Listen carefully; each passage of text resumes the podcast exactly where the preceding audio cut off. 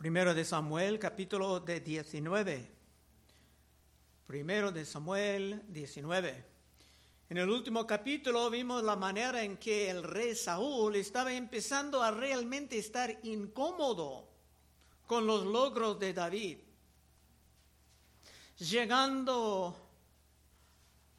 a una celebración de la victoria sobre los filisteos, las mujeres con todo gozo se cantaban en 18.7, Saúl hirió sus miles y David a sus diez miles. Y se enojó Saúl en gran manera y le desagradó este dicho. Y dijo, a David dieron diez miles y a mí miles. No le falta más que el reno. Por esto su inseguridad era cada vez peor. Es que se vivía en una paranoia constante. Versículo 1. Habló Saúl a Jonatán, su hijo, y a todos sus siervos para que matasen a David. Ahora ni es secreto, todo público. Pero Jonatán, hijo de Saúl, amaba a David en gran manera y dio aviso a David diciendo, Saúl mi padre procura matarte. Por tanto, cuídate hasta la mañana y estate en el lugar oculto y escóndate. Irónicamente, para burlar de ese rey rebelde, Dios usaba al hijo del rey y hasta a su hija para proteger a David del odio irracional de su padre. Tres, yo saldré y estaré junto a mi padre en el campo donde estés y hablaré de ti a mi Padre y haré saber lo que haya. Ahora vamos a ver la calidad verdadera del carácter de Jonatán. Era un hombre realmente calificado para el liderazgo. Cuatro. Y Jonatán habló bien de David a Saúl, su padre, y le dijo, no peque el rey contra su siervo David, no lo llamaba papá, sino rey. Esto era algo formal. Porque ninguna cosa ha cometido contra ti. Y porque sus obras han sido muy buenas para contigo. Pues él tomó su vida en su mano y mató al filisteo. Y Jehová dio gran salvación a todo Israel. Tú lo viste y te alegraste. ¿Por qué pues pecarás contra la sangre inocente matando a David sin causa. Esto era muy, pero muy bien dicho. Jonathan no dijo que David consiguió la victoria, sino que se dio la gloria a Dios. Solamente dijo que David era muy valiente. Y se hablaba muy respetuosamente con su padre porque tenía que reprender uno que era su superior en dos sentidos. Era su padre, era su rey. Podemos aprender mucho de esto, porque es necesario a veces reprender, pero tenemos que hacerlo en muchos casos respetuosamente. Recordando que su propio padre quería matarlo en un capítulo antes por comer hiel en un día a causa de un voto insensato. También Jonatán puso en claro el hecho de que David era inocente. Por lo tanto, aun siendo rey, sería gran pecado, crimen, mandar su muerte. Y pensándolo un poco, el rey Saúl siempre deseaba tener una buena apariencia delante del pueblo. Y si de repente era considerado como un asesino, hasta su público quieran como su ídolo, hasta su público estaría en su contra. Así que esa intercesión de un buen amigo era excelente. 6. Y escuchó Saúl la voz de Jonatán y juró Saúl, vive Jehová que no morirá. Parece que era un éxito. Hasta el rey le daba un juramento. invocando el nombre de Dios. Pero eres hombre confiable, aún con un juramento tan sagrado. Siete. Llamó Jonatán a David y le declaró todas estas palabras. Y él mismo trajo a David a Saúl y estuvo delante de él como antes. Tenemos que recordar que el plan de Dios en todo esto era instruir a David para ser rey sobre el pueblo santo y gobernar con éxito. Esto era como la universidad para David. Y desafortunadamente, tanto David como Jonatán van a descubrir que su confianza en el rey Saúl era un poco ingenuo. Pero así se aprende. 8. Después hubo de nuevo guerra y salió David y peleó contra los filisteos y los hirió con gran estrago y huyeron delante de él. Para David la, la guerra era la actividad más fácil. Era fuerte, tenía valor y Dios siempre estaba a su lado. Así que para David ir a la guerra era como salir a las vacaciones. 9. Y el espíritu malo de parte de Jehová vino sobre Saúl y estando sentado en su casa tenía una lanza a mano mientras David estaba tocando. Pasamos por algo semejante a esto antes. Otra vez dice aquí que el espíritu malo era de Jehová. ¿Cómo puede ser? Para los que sienten un poco incómodo con esto, que un espíritu malo vino de Jehová, tenemos que considerar por un momento la soberanía de Dios. Con otro ejemplo bíblico. Cuando el diablo atacaba a Job, un grande del tiempo más o menos de Abraham, se tenía que conseguir el permiso de Dios. En Job 1.6 dice, un día vinieron a presentarse delante de Jehová los hijos de Dios, entre los cuales vino también Satanás. Y dijo Jehová a Satanás, ¿de dónde vienes? Respondiendo Satanás a Jehová dijo, de rodear la tierra y de andar por ella. Y Jehová dijo a Satanás, ¿no has considerado a mi siervo Job? que no hay otro como él en la tierra, varón perfecto y recto, temeroso de Dios y apartado del mal. Respondiendo Satanás a Jehová, dijo, ¿acaso teme Job a Dios de balde? ¿No le ha acercado alrededor de él y a su casa y a todo lo que tiene? Al trabajo de sus manos has bendecido por tanto, sus bienes han aumentado sobre la tierra. Pero extiende ahora tu mano y toca todo lo que tiene y verás si no blasfema contra ti en tu misma presencia. Dijo Jehová a Satanás, he aquí todo lo que tienes está en tu mano. Solamente no pongas tu mano sobre él. Y salió Satanás delante de Jehová. Y cuando vinieron los desastres, Job sabía que todo vino de Dios, porque dijo en Job 1.21, desnudo salí del vientre de mi madre y desnudo volveré allá. Jehová dio y Jehová quitó, sé el nombre de Jehová bendito. En todo esto no pecó Job ni atribuyó a Dios despropósito alguno. Y nótalo, Job no dijo que Jehová dio y el diablo quitó, sino Jehová dio y, Jehová quitó. Y no era pecado decir esto. Y hay otro ejemplo para los que disfrutan estudiando sus Biblias, comparando escritura con escritura. Los errores de David serán pocos pero uno era tomar un censo del pueblo de manera incorrecta. Y las consecuencias serán graves.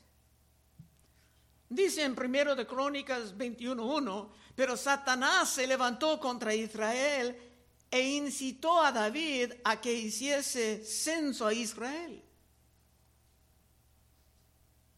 Pero dice en otra parte, en 2 Samuel 24.1, volvió a encenderse la ira de Jehová contra Israel e incitó a David contra ellos a que dijese, ve, haz un censo de Israel y de Judá. En un verso dice que Satanás incitó a David a ese error. Pero en otra parte dice que Jehová lo incitó. Entonces, ¿quién fue? ¿Jehová o Satanás?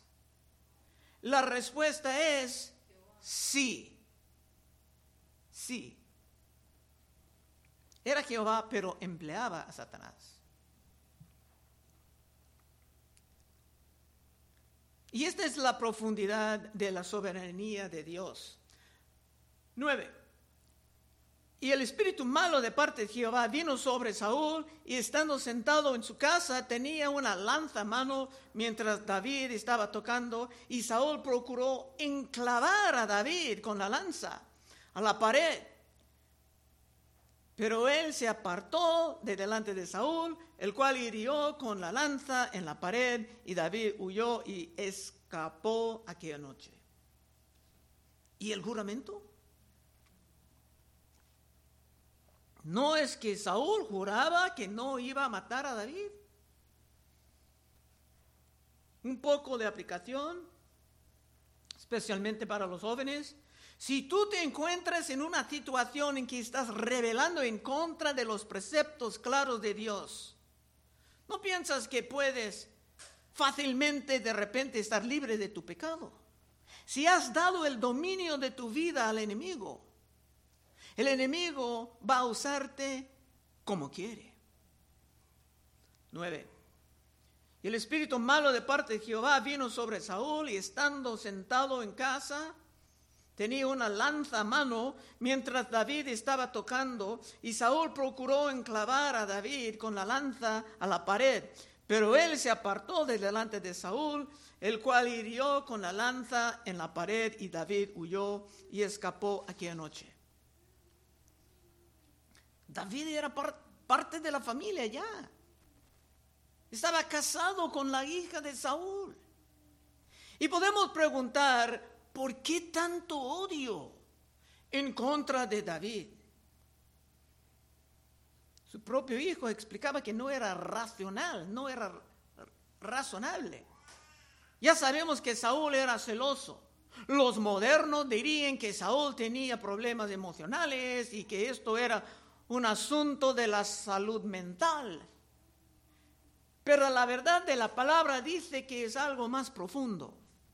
Efesios 6:12, porque no tenemos lucha contra sangre y carne, sino contra principados, contra potestades, contra los gobernadores de las tinieblas de este siglo, contra huestes espirituales de maldad en las regiones celestes. Así que no son simplemente los problemas emocionales de Saúl, sino que hay algo demoníaco detrás de todo esto. 11.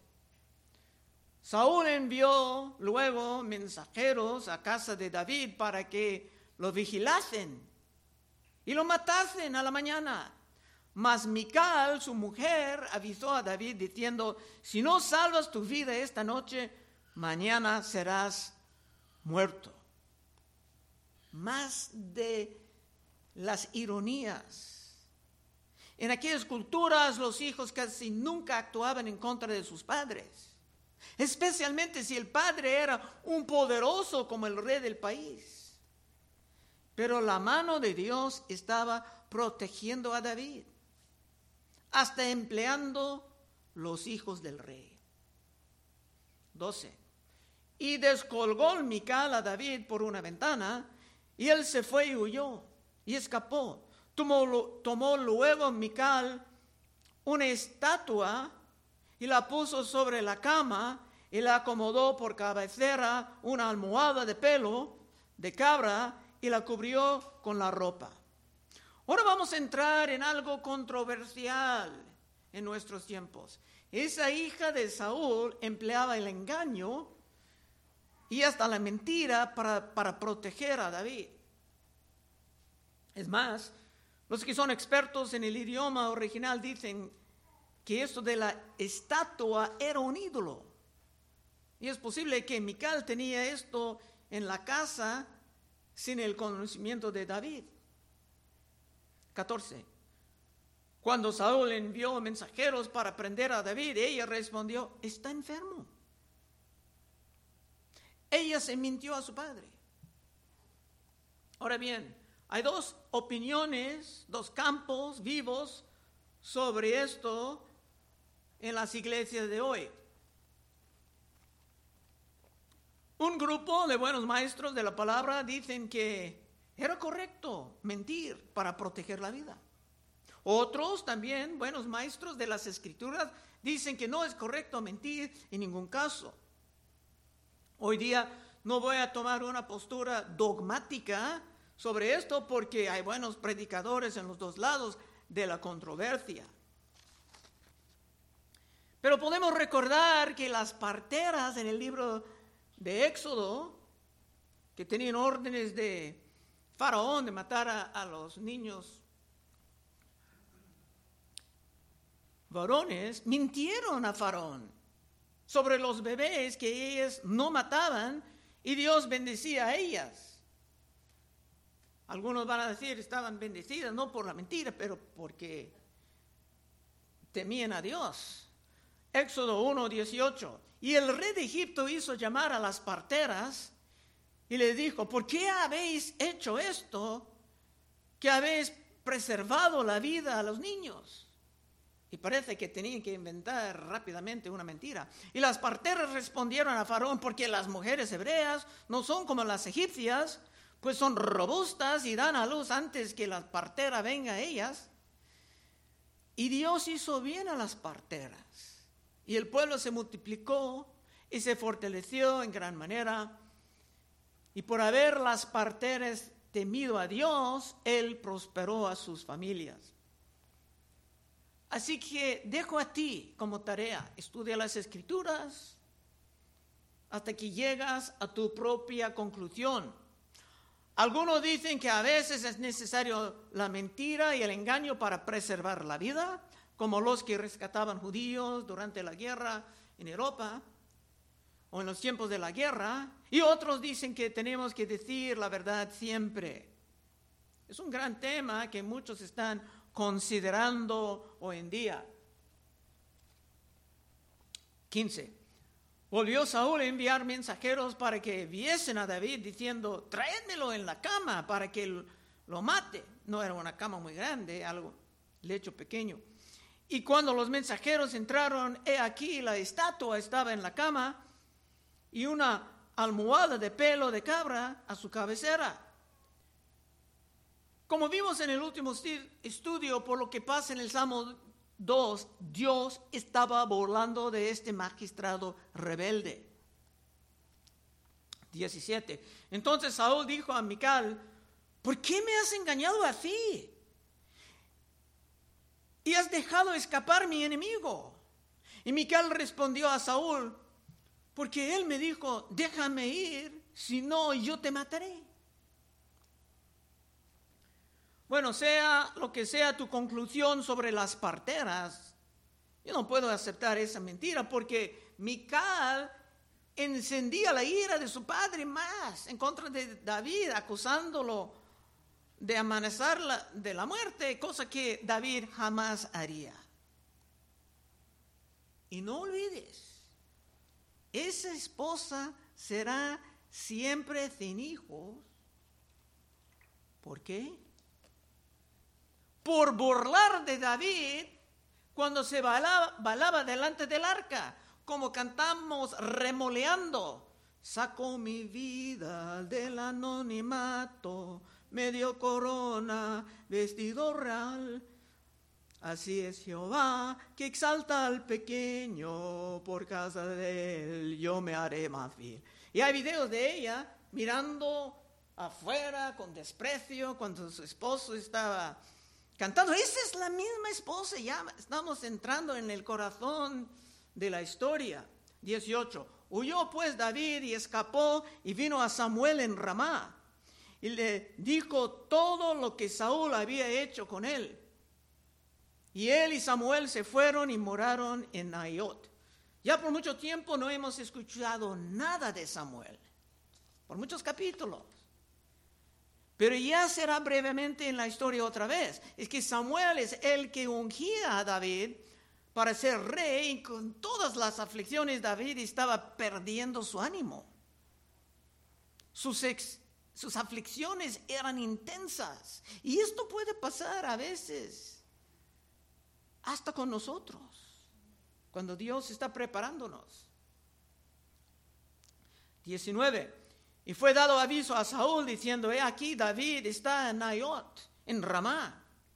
Entonces Saúl envió mensajeros para que trajeran a David, los cuales vieron una compañía de profetas que profetizaban y a Samuel que estaba ahí y, y los presidía.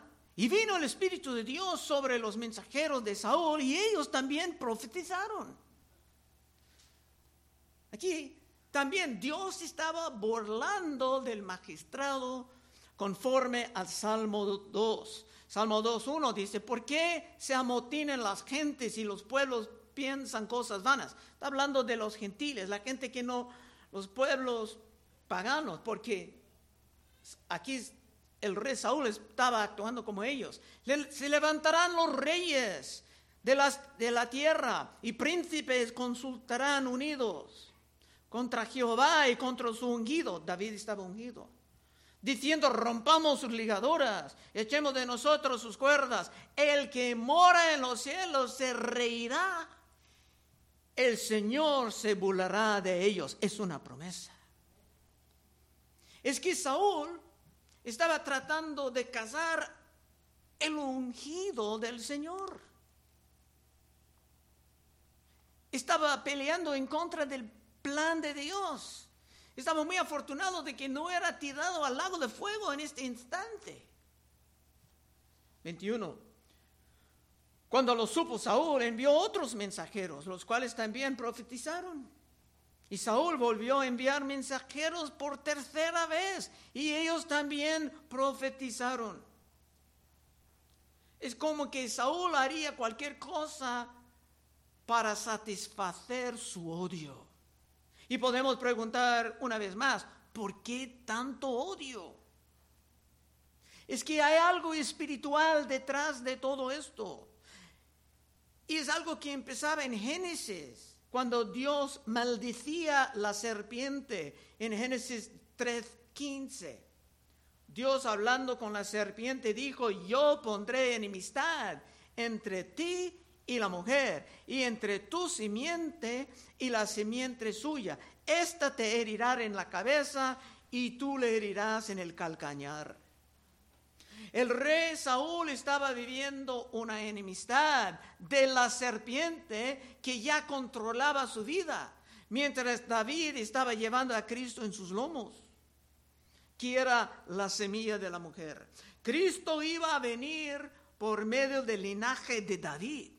Y el diablo lo sabía, este que sabe más por viejo que por diablo. Por esto el odio que Saúl sentía por David vino de su dueño, o sea, del diablo. Y Salomón dijo en Proverbios 29, 27, abominación es a los justos el hombre inicuo, y abominación es al impío el de caminos rectos. Así que Jonatán y David tenían buenas intenciones tratando de producir una reconciliación entre David y Saúl, pero eran desafortunadamente jóvenes ingenuos. 21.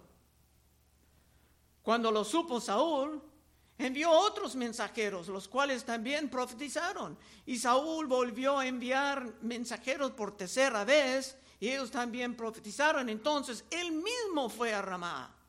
Y llegando al gran pozo que está en Secú, preguntó diciendo, ¿dónde está Samuel y David? Y uno respondió, y aquí están en Ayat, en Ramá. ¿Qué quiere decir esto que se profetizaban? Obviamente se sentía en la presencia de Dios, en esta escuela de profetas, y estaban alabando, diciendo a Dios que eres grande, pero eso no quiere decir que eran salvados. Últimos versos 23 y 24. Y fue a Naat en Ramán, en Ramá, ya está hablando de, del rey Saúl. Y también vino sobre él el Espíritu de Dios. Y siguió andando y profetizando hasta que llegó a Nayot en Ramá. Y él también se despojó de sus vestiduras y profetizó igualmente delante de Samuel. Y estuvo desnudo todo aquel día y toda aquella noche. De aquí se dijo, ¿también Saúl entre los profetas? Bueno, quitando sus vestidos reales, y, muchos no creen que era totalmente desnudo, pero desnudo de sus ropas reales. Y esto era simbólico, de que ya no tenía esa posición en los ojos de Dios. Ya Saúl era un don nadie, aunque va a vivir algo más, causando problemas, y por esto enseñando a David cosas del gobierno.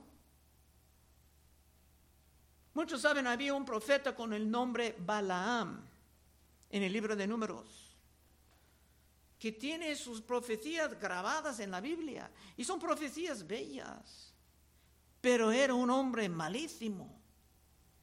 Y cuando aparece en el Nuevo Testamento su nombre, se puede fácilmente concluir que se fue al infierno aunque tenía dones espirituales.